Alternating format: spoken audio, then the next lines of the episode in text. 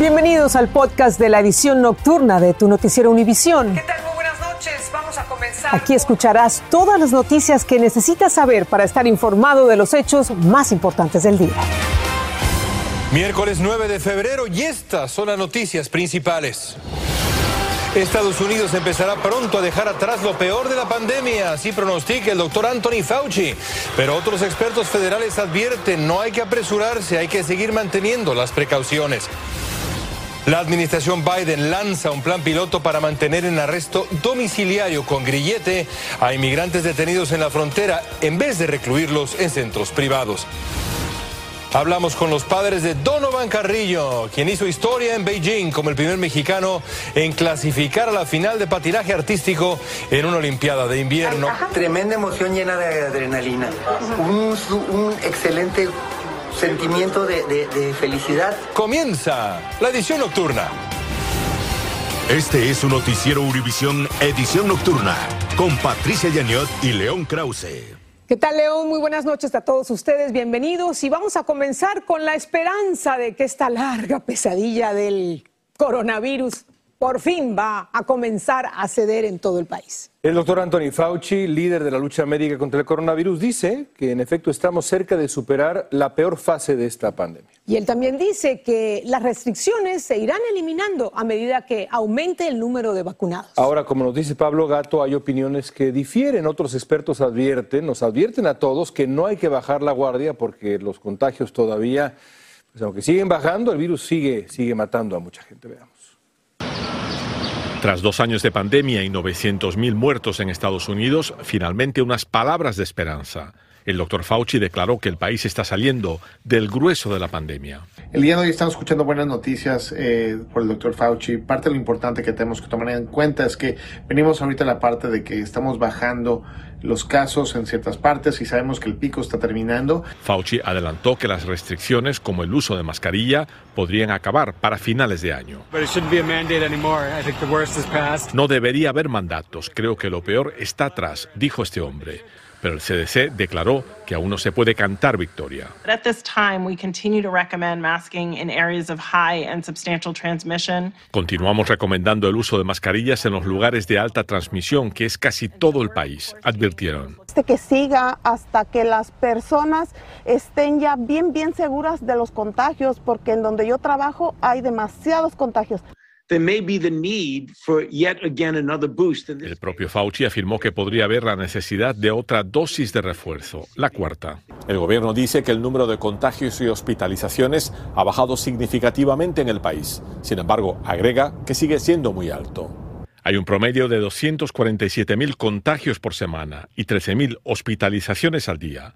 Lo que han subido son las muertes. El promedio en una semana es de 2.400 muertos por día. Todavía quedan un par de semanas más, todavía no podemos festejar, pero sabemos que generalmente si se llega a ver lo que vimos en el 2020 y en el 2021, vamos a tener una disminución de casos importantes entre abril y septiembre. Nadie descarta que pueda venir otra variante, pero los expertos dicen que por ahora el COVID va camino de convertirse en un virus parecido al flu.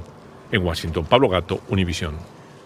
Con estas buenas noticias, el gobernador republicano de Massachusetts, Charlie Baker, anunció que levantará el mandato sobre el uso obligatorio de las mascarillas en las escuelas a fines de febrero. De esta manera, Massachusetts se adelanta a otros estados como Nueva York y Oregon, que anunciaron que en marzo pondrían fin al mandato de los tapabocas obligatorios en las escuelas. En Nueva York está creciendo la polémica sobre si se debe mantener el servicio afuera de los restaurantes ahora que el coronavirus ha disminuido en la ciudad. Algunos dicen estar hartos del desorden, los pleitos, la acumulación de basura que deja la operación al aire libre de los restaurantes, pero la mayoría de los dueños quieren que se mantenga para recuperarse por completo de la pandemia. El gobierno local va a tener la última palabra y Fabiola Galindo nos va a explicar. Jorge Franco administra un restaurante en Nueva York y gracias a la pandemia logró expandir el comedor hasta la acera y la calle, temporalmente. Nosotros mantenemos eh, todo con cerraduras luces prendidas en el día y en la noche todos cerrados. Ahora se debate una propuesta de ley para permitir estas estructuras permanentemente. Bien, dejarnos un buen tiempo para recuperarnos porque hemos llevamos dos años largos ya padeciendo todo esto del COVID, el Omicron. En total, más de 12 mil establecimientos cuentan con estas estructuras y nueve de cada diez restaurantes dicen que son cruciales para el futuro de sus negocios, pero no todos las aprueban. Que las quiten, para mí que las quiten. Los vecinos se quejan por basura acumulada y disturbios en sus vecindarios. Hay mucha suciedad, hay más para mantener los borrachos y los homeless como que se meten ahí y no se ve como no se ve higiénico. En unos días se decidirá el futuro de estas estructuras, pero en general los estadounidenses ya están cansados de las restricciones por la pandemia. En una encuesta reciente, el 46% dijo que hay que aprender a vivir con el virus, mientras el 43% dice se necesita más vacunación, mascarillas y pruebas. Yo estoy como en el medio, ya estoy cansada de la pandemia, pero también creo que la gente tiene que ser consecuente y decir, bueno, sí, para que salgamos ya todo de esto, vacunémonos. Sin embargo, hay cosas que no volverán a la normalidad por más hartazgo que exista. Durante este año los restaurantes que, restaurantes que tienen las casetas seguirían operando de donde están sabiendo que tienen que cumplir con la sanidad, con la seguridad. Si la propuesta es aprobada, el permiso costará cerca de mil dólares y habrán guías comunes para todos. En Nueva York, Fabiola Galindo, Univisión. Y los amantes de la comida rápida a propósito de los restaurantes pagarán más. Esto debido al aumento de los salarios en los restaurantes, el mayor costo del transporte y de los insumos e ingredientes. Chipotle afirmó que sus tarifas aumentaron 10%. McDonald's dijo que las suyas serían del 6% con respecto al año pasado. Starbucks subió sus precios entre octubre y enero. Los expertos advierten que esta tendencia alcista continuará durante el año. Hoy se alcanzó un acuerdo entre legisladores para renovar la ley de violencia contra la mujer. El acuerdo se produjo después de que se eliminara una disposición polémica de la legislación que contemplaba que las parejas no casadas pudieran conservar las armas si son declaradas culpables de violencia. La Asociación Nacional del Rifle se oponía a este punto y amenazaba con restarle apoyo al proyecto de ley por parte de los republicanos. Hablemos ahora del programa piloto del gobierno de Joe Biden para poner bajo arresto domiciliario parcial a los indocumentados detenidos en la frontera. Esto reemplazaría la reclusión en centros de detención privados. El plan resulta muchísimo más barato que pagar millones de dólares a empresas privadas que lucran con la crisis migratoria. Durará dos meses empezando en Baltimore y Houston. Nidia Cavazos explica cómo se va a implementar este experimento migratorio.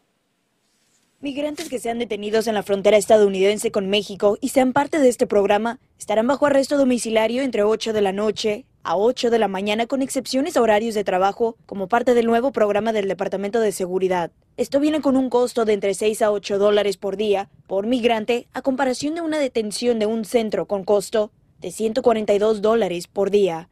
Estas compañías privadas se ha comprobado que tienen muchos, un récord terrible en cuestiones de, derechos humanos, en cuestiones de derechos civiles y además no hay mucha monitoreo de que realmente estén haciendo lo que tienen que hacer. Bajo la política actual, título 42, migrantes que entren de manera ilegal sin niños son expulsados de manera inmediata, pero aún así hay miles a quienes se les permite entrada por diferencias en casos. Cuando tienes tantas personas, como dice la canción, no hay cama para tanta gente, no, no, hay, no hay, centros de detención suficientes.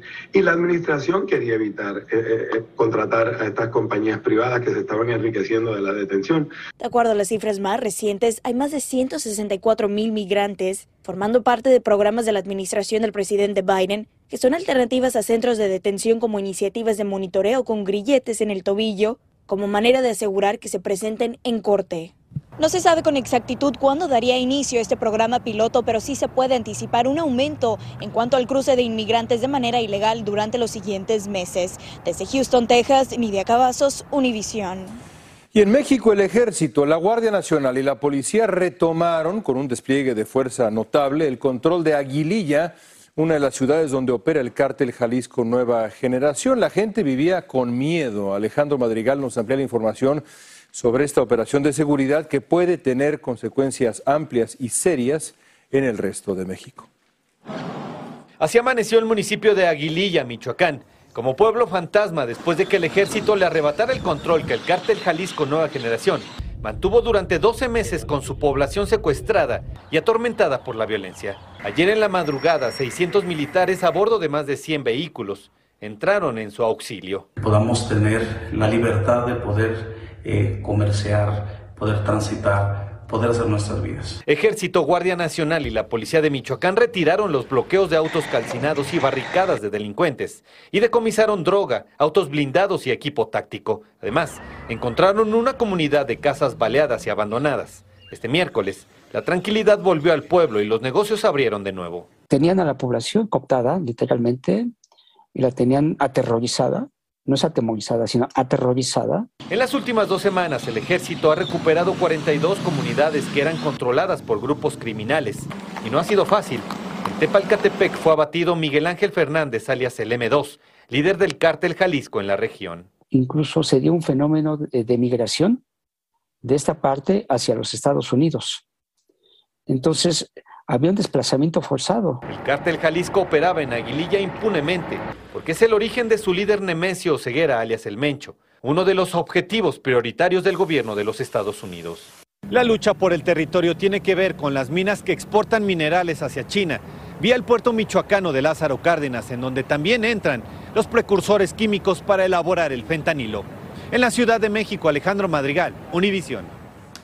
Ya que estamos hablando de México, el mexicano Donovan Carrillo culminó su participación en el patinaje artístico de la Olimpiada de Invierno de Beijing con una decorosa actuación. Aunque no logró medalla, Carrillo superó las expectativas al ser el primer patinador de su país en clasificar a una final olímpica. Atsiri Cárdenas conversó con los orgullosos padres de este atleta de Jalisco. Gracias, muy buenas noches. Literalmente un sueño hecho realidad. Eso es justamente lo que acaba de vivir la familia de Donovan Carrillo aquí en Tlaquepaque, Jalisco, México, luego de que el joven de 22 años terminó su participación en las Olimpiadas de Invierno Beijing 2022. Ellos quisieron vivir en privado la presentación de su hijo adentro en su casa. Sin embargo, tan pronto terminó el joven su presentación sobre la pista de hielo, salió a hablar con nosotros. No nos esperábamos nada de esto, como comentaba. Para nosotros es una sorpresa muy grande, de verdad, porque sabíamos que Donovan siempre ha sido muy firme y muy persistente, pero el, al causar esta emoción a todo México, de verdad, para nosotros es muy grande. Y lo más bonito que siento es cuando termina y aunque haya sido como hubiera estado la competencia, salió con una sonrisa y salió con ganas de seguir el gozo por el patinaje es lo más importante para él. Y eso es lo, más, lo, mejor de, su competencia. Eh, yo a Donovan le empecé a enseñar eh, saltos de patinaje muy básicos cuando yo patinaba y él todavía no se metía a una pista de hielo para nada. Los padres de Donovan todavía no saben cuándo regresará su hijo aquí a su tierra, a Jalisco. Yo soy Axiri Cárdenas Camarena y regreso con ustedes a los estudios. Ya lo veremos en cuatro años en los Juegos allá en Italia. Bueno, Puerto Rico fue escenario hoy de grandes protestas de miles de empleados públicos, como maestros, bomberos, que se manifestaron frente a la sede del gobierno en San Juan. La razón, exigen mejoras salariales y de jubilación. Desde la capital de la isla, Cintia Montalvo tiene más de esta jornada. Indignados y en pie de lucha, maestros, bomberos y policías en Puerto Rico abarrotaron nuevamente las calles del viejo San Juan en reclamo de mejores condiciones de trabajo, salario y un retiro digno, luego que la Junta de Control Fiscal solo aprobara 470 dólares de aumento mensual. Con los porcientos que están ahora mismito, eh, si yo me retirara dentro de seis años, que más o menos es lo que me toca, yo estaría cogiendo algunos mil dólares o menos mensual. O sea que dividiéndolo quincenalmente serían menos de 500 dólares imposible vivir así.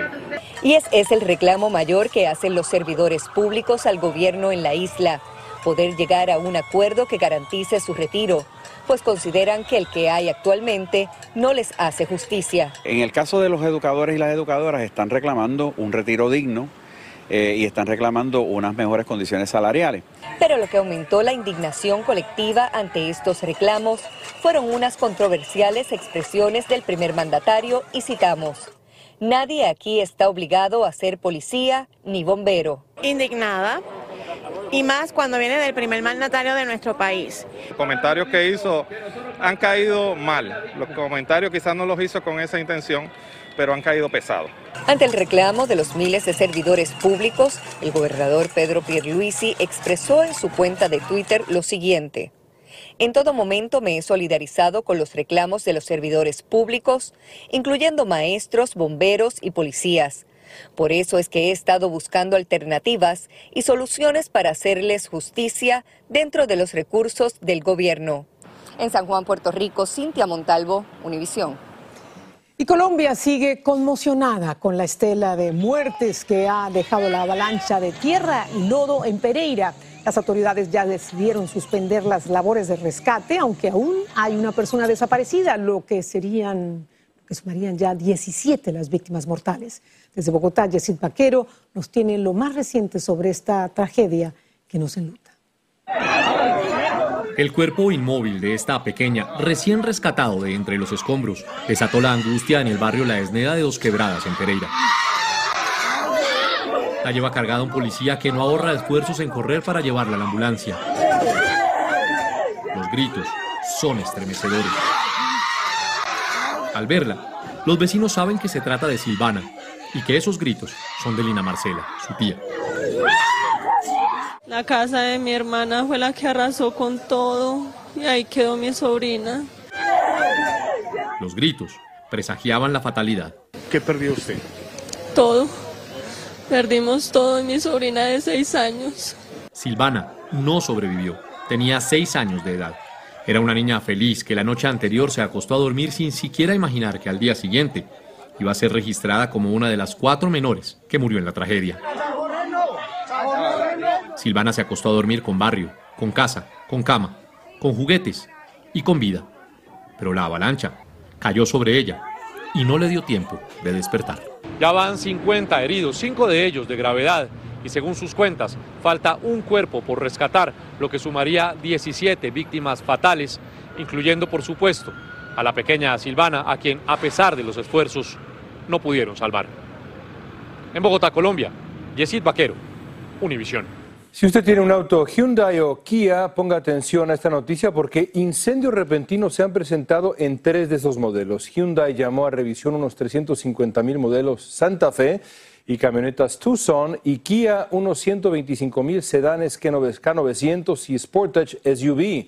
El problema es que el control informático de los frenos antibloqueo de esos modelos podría hacer cortocircuito y de ahí derivar al fuego le recomiendan estacionar los modelos afuera de casa y lejos de edificios.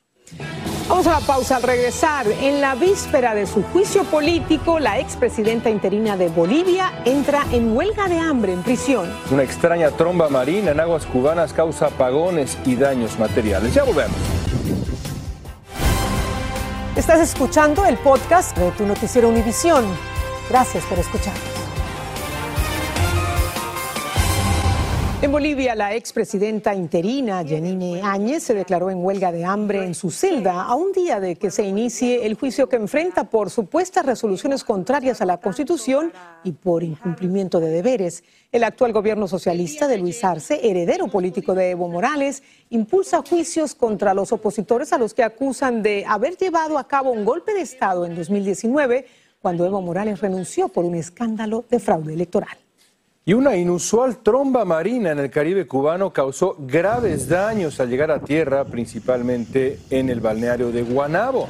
El viento arrancó árboles, dejó barrios enteros sin energía eléctrica. No, lo que vi fue algo que como un aire que daba vuelta todo nublado, una nube que daba vuelta y vuelta y vuelta. ¿Verdad que todavía estoy temblando de miedo? Las trombas de agua marina son tornados, en efecto, como describe la señora, que se producen sobre una masa de agua, pero rara vez llegan a tierra.